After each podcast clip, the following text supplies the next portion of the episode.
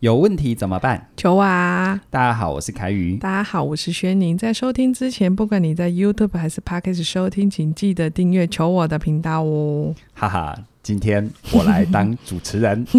嗯这样子，大家听众不知道我们要干嘛。啊，不知道我们在干嘛哈？嗯啊，是这样子啊、哦，就是我们起点在经营的过程当中，我们会有很多重要的事项和业务、嗯啊，比如说其中像客服就是一个很重要的环节。对啊，我还记得我我们刚开始成立起点的时候，那时候就只有我跟嘉玲还有轩宁嘛，哦 对啊，那就是轩宁做什么呢？就是除了我跟嘉玲以外的其他事情。，除了授课以外的事情 对，所以除所以除了接电话，那个时候还没有什么网络课，啊嗯没有然后后来就有了。嗯，那随着轩宁在工作上表现越来越好，能够操持的事物越来越多，嗯那功轩宁的功能也要升级嘛。对好对，没错，所以呢，我们前一阵子就刚好完成了一个很重要的接班任务，对，啊就是完整的接班，把原本都集中在轩宁身上的，无论是电话还是网络的客服，交给我们另外一位同仁。对，那在这过程当中哈，我就看到轩宁做对了一些事，而且我猜啦，他自己本身来讲这个过程哈，一定会更好听、更精彩。真的哦，那对我们的听众而言，对你的意义是什么？我觉得，如果你现在你做的事情，你还在上手的阶段，嗯好，那你会觉得啊，接班人跟我无关，不对。嗯，我觉得你要以有一天你手上所有的事情都要找人接班的角度来熟悉你现在的东西，哦那，角度会不一样。对，因为你你要，因为有一句话我很喜欢，叫做“因为要教，所以你才会学得更好真的”，对不对？真好，的，那更不要说你现在在职场上已经有一定的位置，其实 sooner or later 有些东西是要传承的，嗯，你这样啊一定功能才能升升级嘛。对，所以我会觉得，如果都我在讲怎么接班，大家都觉得、嗯开宇老师你可以，我不可以。 好，今天让轩宁来讲，让你没有借口，没有理由这样子。对，我们接下来真的是从客服，真的是完整，真的是完整的被交办，嗯可以可以嗯另外一个同仁完全的当一是个一个完整的客服。我觉得这个过程有很多的转折， 嗯因为一开始从网络嘛，因为嗯网络不用太及时，就是讯息来我们还可以有一点时间反应。就你的意思是说，初步交办给他是的有网络跟电话，你初步先让他接网网络络嘛，对嗯对对，网络文字的部嗯分。嗯那那个中间，我们市场 我很挫折，然后我们一直都在撞墙，因为因为他不用及时，所以我的同仁会先给我他的回复，他想要怎么回，嗯然后那一篇都是他你好，嗯然后。初期真的是他来什么我就改什么，我就是大改特改，嗯改到一个我真的觉得最后说我自己来写可能真的比较快。你你觉得他是没有 get 到什么 point？因为在这之前，他应该也都看过你怎么回嘛，对不对？对，我觉嗯得他、他有他有就是呃我们要花很大的心力，他也很挫折。那他嗯可能在接的过程，他很害怕一些被克数啊，或者是被我怎所么以是因为对待害怕失败嘛？因为那个太太害怕紧张的情绪，让他没有办法掌握到消费者的我觉得关键。我觉得是哎、嗯是他太害怕。我觉现在回想，我觉得他有可能也太太害怕别人怎么去评价他，怎么去看待别人包含谁？我啊哦，所以会不会有一点就是他太想要对你心中的答案，反而永远对不到答案？因为本职客服上是要对消费者的。对，对不对他永远就是永远就是他，他可能会主观会觉得我怎么好像每次的回复都一直改呀、改呀、改，一怎直么被打枪这样，，对怎么就没有一次好像都可以嗯是符合我觉得可以点是直接点头，然后嗯哼就给这样子。嗯哼，然后事实上我们那时候早上每天早上哦，嗯因为就是每天早上两个人都要花两个人都要花两到三个小时。嗯，事实上，那个已经占了我工作很大很大的一个心力，但我知道在那个过程中，这是毕竟要走过的撞墙期。就是如果我真的要把这件事情让同仁可以好好接下，那我有没有其他更好的方式啊？嗯哼，对，所以我就当然那个过程就一定会有一些哦，怎么这个人不能卡跳哎、 他怎么不能多想一点点？嗯然后嗯有一些例子就是有时候消费者因为网站刚开刚开始，他是就会说：“哎、你们那个不好用，可不可以 怎样？”他他转头回来问我说：“哎、可以改吗？”我那个当下心想：为什么你会问我可以改吗？呃，这这这，你有去评估？真的是真的是真的是不好用嗯吗？还是什么？你不是转头回我可以改吗？所以他那种感觉是不是他把遇到的问题平行转移给你，对，没有经过他的思考跟判断，对对或者是对理清，嗯，没错，对不对？对好，这我猜就是很多人在带人里面会不想带人的原因，哎，就对觉得下面的人跟你左手换右手。嗯可，是我觉得另外一个思维是，其实你看哦，第一个他现在是接的非常好，这个有啊目真的共睹、哦对对对对，但是第一个，其实你前面花很多时间灌溉嘛，对不对？哇，哦真的，所以磨合啊，理解，嗯有时候我们能够马上很快找到一个集战力能上手，这当然叫做我们的福分。嗯，但这个不要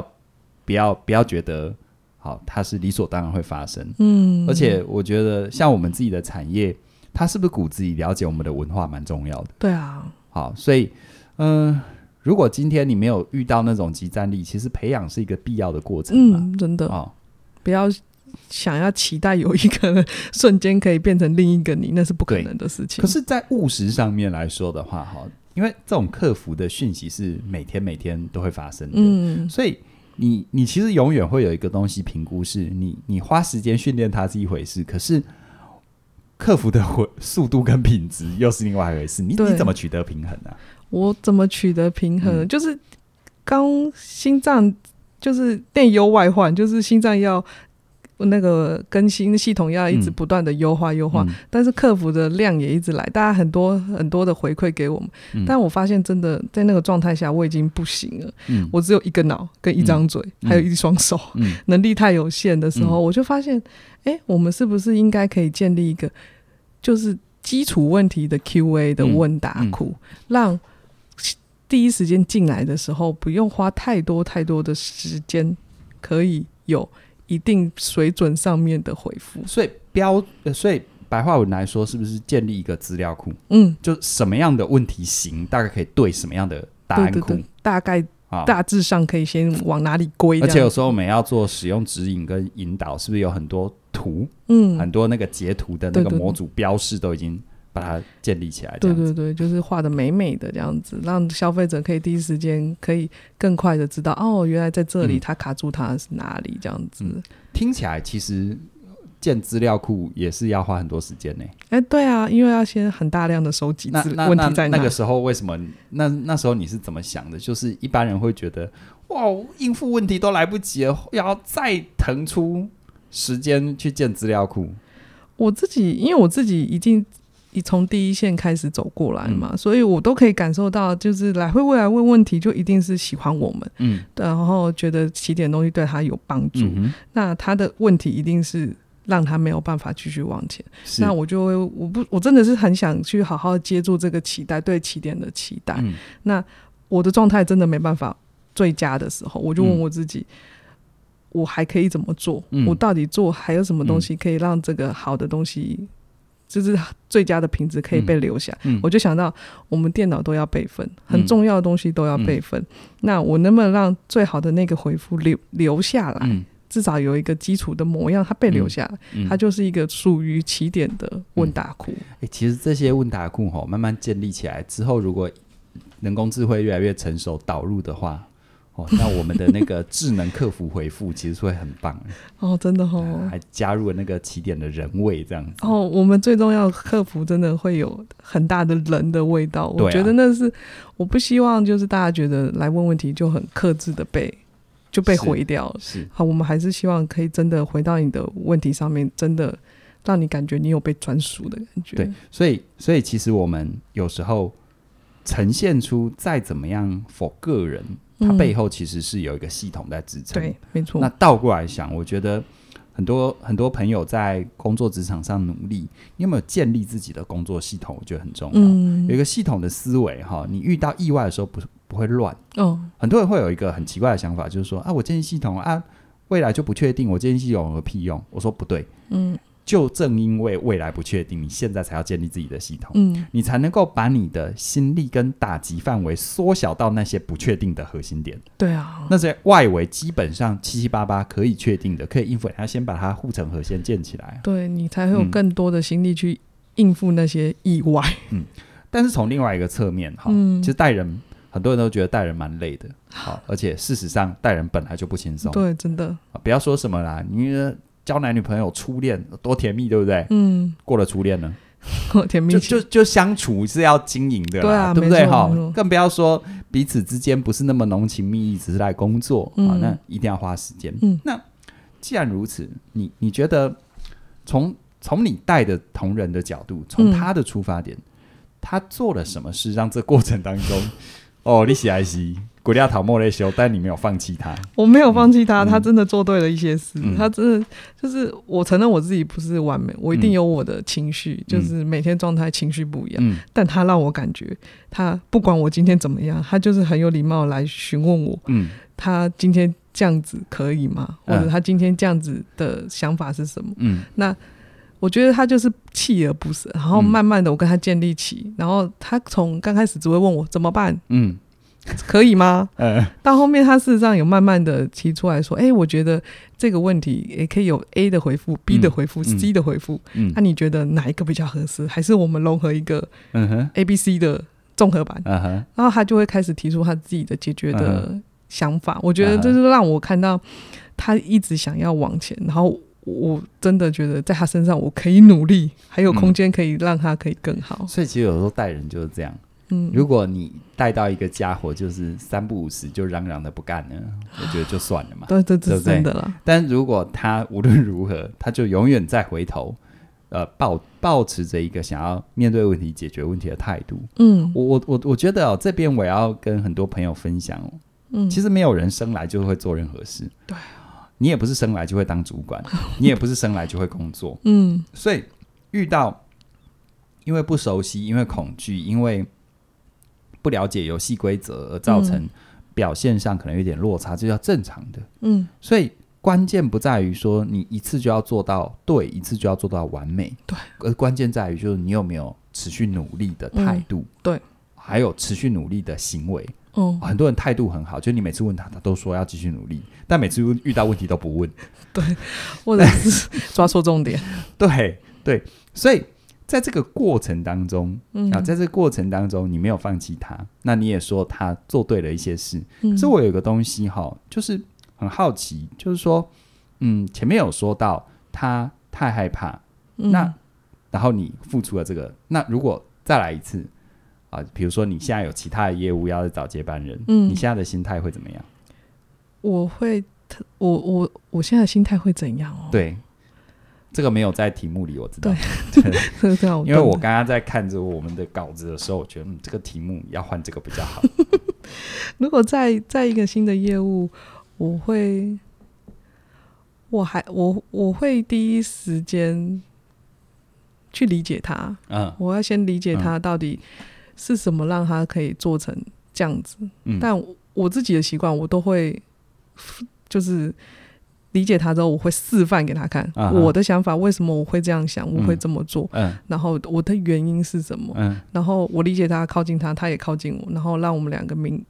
可以频率对到一起一点，嗯然后让这件事情可以被顺利的被转移到他身上，让他可以正常的在他身上 work 起来这样嗯子。，那你怎么评估一个人是人不是人呢？是认不是认哦？我觉得就是他说到有没有做到，或者是他哦这样子好好大哦，嗯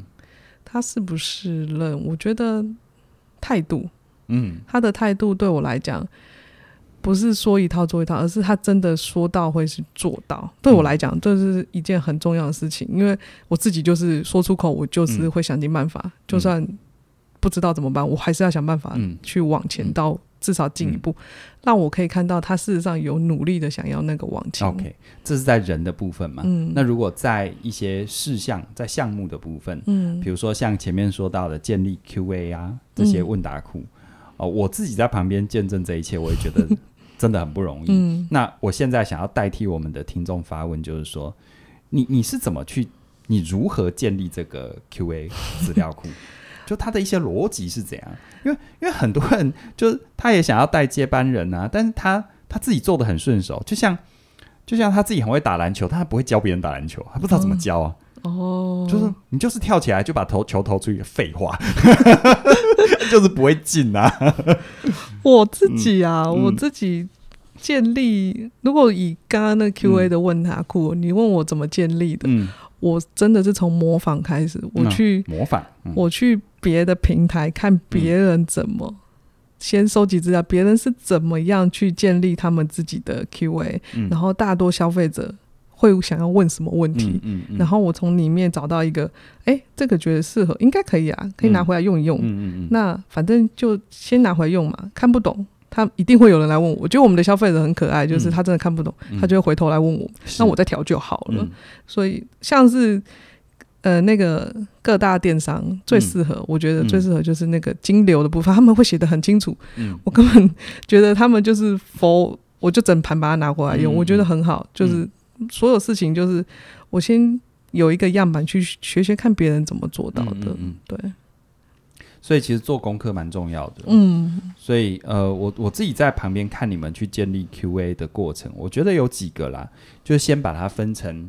分成在我们在实战上啊，嗯比如以客服，一定会有一些是问使用的，对，一定有一些是问购买的。嗯一定有些使用的里面有些是问怎么登录的，嗯然后登录，然后有些是问啊怎么怎么怎么怎么怎么怎么听课的。嗯好，再来就是一些可能功能上建议的、嗯啊，再来有些就是情绪上的，嗯，有没有？好，我会我在旁边看到你们其实是有做这样的一个分类，嗯好，我在旁边有看到你们做这样的分类。嗯但总而言之，我觉得，嗯，我们在职场努力的过程当中，哈，嗯每个人的业种业态都有个别的差异，嗯但是有一个东西其实蛮重要的，就是你是在做事，但你知不知道自己在做什么事，哦，对，对不对？嗯好，所以我今天跟大家透过跟轩宁这样聊，跟大家分享的这一段内容，我觉得有个东西啦，希望大家一定要带回家，一定要带进自己心里的，就是，请你以培养接班人的心态跟角度嗯，来做你现在的事。真的就就哪怕你做的是一个再基层的事情，哎，正因为基层，所以可能很快会有接班人。哦对啊，没错，对不对嗯你只有从这个心态去做，你才会逼迫自己用更高的格局跟视野去看你正在做的事。哦，比如说，如果我今天面对客服，我一直都只是停留在我回答客户的问题，嗯，我没有去想更高的层次。我如果以后要教别人，因为我这样回答没有客诉，然后客客户很满意，其实不是我回答表面而已，嗯是我这个表面回答背后的思维逻辑，嗯我懂不懂换位思考？对然后我懂不懂兼顾到公司的利益跟立场，嗯对不对？那你从你要教人的角度，在做你现在的事情，在熟悉你现在的事情，你自然会开展它背后的方方面面，啊，真的，对不对？嗯，然后后这个时候时机成熟，你自然就会教。嗯，但如果一直都没等到，其实你在你的工作范围内的自我升级也绝对可以期待。这样子嗯事实上你是在优化你自己的系统，你把对你自己的整个系统上对面是一个可以更有余嗯裕的去对，经历更多你对不熟悉的事情。那这些熟悉的事情，我们就是会有一些有方法可以让他自己运作这样子。没错，所以嗯祝福大家哈，在自己的工作职场上，无论你做的事情的大或小，都以带着要传承的角度来做你现在的事情，嗯你的格局就会不一样。真的啊、嗯，好好，那你最后有什么要补充的？没有，大家希望大家可以期待一下我们邱老师的大课。十二月。啊，十20二啊月二十号，全方位职涯思维啊，嗯这门课不是名字这样取而已哦，它总共把职场分成是呃我们的不同阶段，呃被领导的阶段、领导的阶段、自主跟需要弹性应变的阶段。嗯那这些阶段纵观你的所有的职场人生，我们把它总共有十四个小时的时长，然后有七十五个锦囊，嗯，很实际的去照顾到你的职涯在过程当中的方方面面。职场上哦有很多的潜规则，这边不要朝暗黑的角度去想了 哈、潜规则就是它一直都发生，比如说老板一定有老板的在乎，但是几乎没有一个老板会放在嘴巴上大白话的告诉你。嗯，那这种事情它绝对关乎到你的发展，对，这些潜规则，或者是呃你的同仁他会在意什么，嗯，也没有人会大白话的说。真的，啊，但是它就一直存在。嗯包含你只要问自己，你对于你前后左右的人会不会有些评价，啊，这些东西它都一直存在，嗯，但是没有人会明摆着告诉你对，啊。在这一门课，所谓的职场被领导、领导，还有你有一天要自立门户，你有一天要随机应变，这些的潜规则，还还有另外一个叫潜规则。嗯你要做任何重要决定之前，的一好个我要不要准则创业？嗯好，我要不要离职？嗯好，我要不要跟老板提出我的建议？不是用感觉，啊对，那这一门课完整的帮你开展这些。我设计这一门课和制作这一门课，就有一个很重要的使命跟出发点啦，嗯就是既然职场在你人生这么重要的一个部分，嗯，好，有没有一个是可以如影随形的陪伴？嗯，啊，这七十五个锦囊，如果你每天听一个，其实扣掉假日的话，其实七十五个刚好就是你的一个季度， 啊三个月。那如果你每天听你讲话，一季听完，那你说下一季呢？再听一次，再下一季呢？再听一次，因为现在职场变化很快。嗯一几乎一个季度，你就会完整的历练到大小事项或者切割事项里面的被领导领导，你要要不要自己做主，然后要不要嗯弹性应变等等的。那希望像这样的一门课，可以给你一个很完整的帮助跟陪伴。嗯，要我说啊，除非你这一辈子都不关心自己的职场发展，那我就祝福你。嗯，但如果你觉得这对你来说，职场是否活得好，潜规则的理解跟潜规则的认识，嗯对你来说很重要的话，那这一门课绝对是你不能错过的。嗯，就像是职涯这这个这门课就像职涯上面的《葵花宝 典》，就是 我们但不用自宫啊， 我们要就是随时的拿出来是去校正一下我们现在在哪里，然后对翻一下，哎，这个宝典这个这个点我们可以拿出来用一下。没错，没错。好啊，所以期待大家在十二月二十号，我们零点零凌晨零点零时开卖，这啊样，请对，大家把握机会喽。好啊，那我们今天就聊到这边了，谢谢你的收听，拜拜